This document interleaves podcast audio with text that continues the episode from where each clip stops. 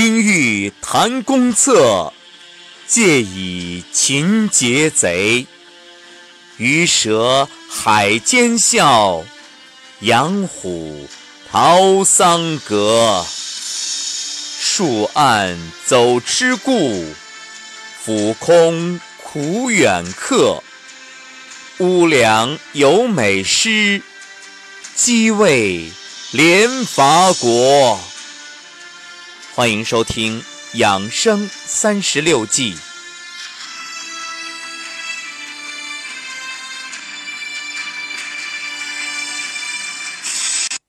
养生三十六计》，今天开始进入最后一套计谋——败战计。这也意味着春节只有六天了。败战计顾名思义，就是战争中己方处于。非常不利的状况下，反败为胜的一套计谋，当然也可能呢是退而自保。总而言之啊，就是处于弱势方对待战局因时制宜使用的计谋，包括美人计、空城计、反间计、苦肉计、连环计和走为上。今天就来说这美人计，也是三十六计当中的第三十一计。原点：兵强者攻其将，将智者伐其情。将弱兵颓，其势自卫，利用御寇，顺相保也。兵强者攻其将，兵智者伐其情。意思就是，对于兵力强大的敌人，就攻击他的将帅；那如果是明智的敌人呢，就打击他的情绪。利用御寇。顺相保也，语出《易经》见卦。利欲寇，顺相保，是说，利于抵御敌人，顺利的保卫自己。那么这一计运用此象理，就是利用敌人自身的严重缺点，己方顺势以对，使其自颓自损，己方一举得之。说到美人计。最有名的案例应该就是西施了。春秋时吴越之战，勾践败于夫差，吴王夫差呢就罚勾践夫妇在吴王宫里服劳役，羞辱他。越王勾践在吴王夫差面前卑躬屈膝，百般逢迎，骗取夫差的信任。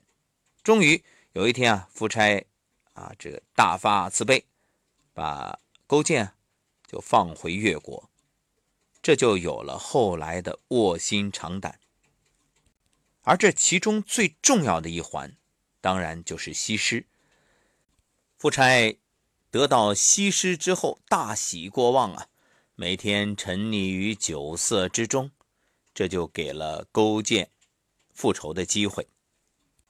一边是这夫差耽于享乐，一边是这勾践发愤图强。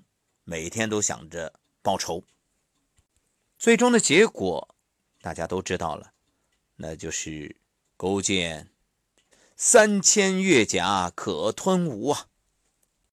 那么美人计如何运用在中医养生当中呢？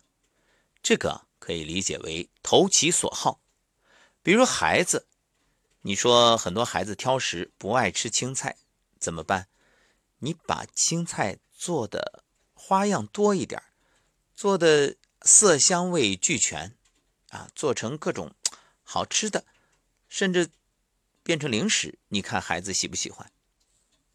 现在呢，有一种脱水的那个蔬菜干啊，蔬果干那个口感就很好，特别像膨化食品，很多小朋友就特别爱吃。可能有的家长会说了，那这样的食物吃下去对身体一定好吗？不一定。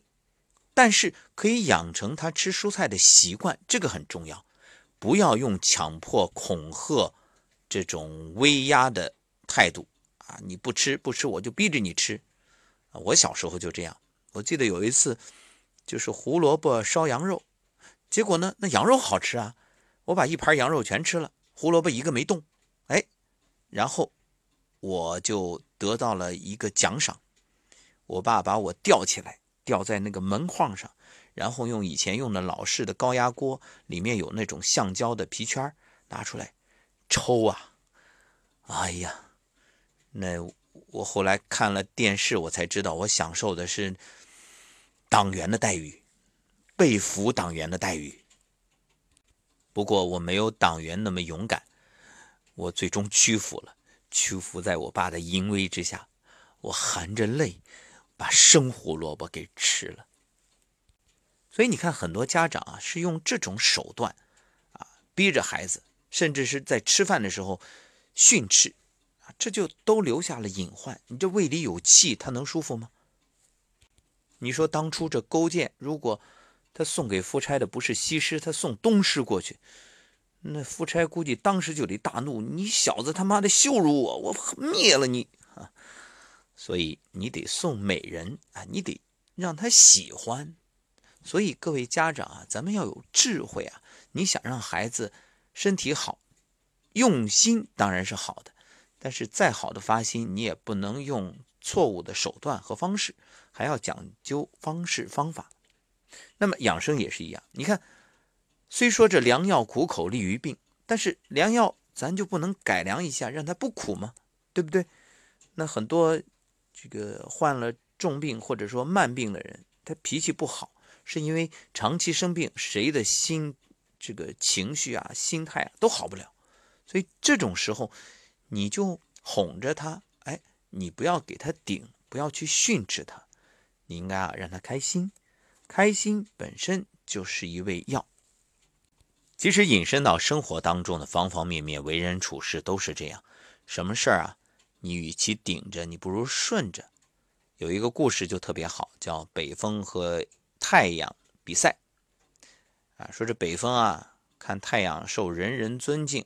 他就很不服气，为什么你一出来人就高兴，我一出来人就烦，都诅咒我啊！我的力量比你大多了。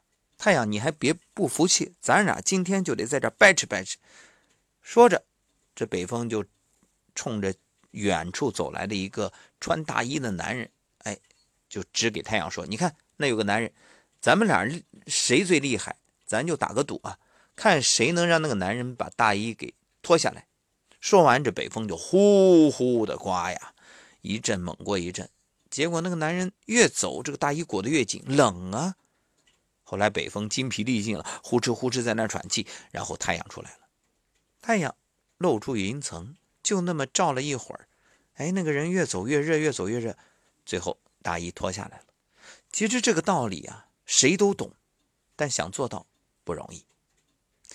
好，感谢各位收听。说到针对孩子的养生啊，我们有一个节目叫《胖胖熊的故事》，是一个专辑，大家可以搜索，你就搜索“胖胖熊”就能搜到。那很多孩子什么吃薯片啊，这个喝饮料啊，反正这些不良习惯，你不要多说，你就让他听这故事，你听听胖胖熊怎么说。那孩子听完，他自然知道该怎么做。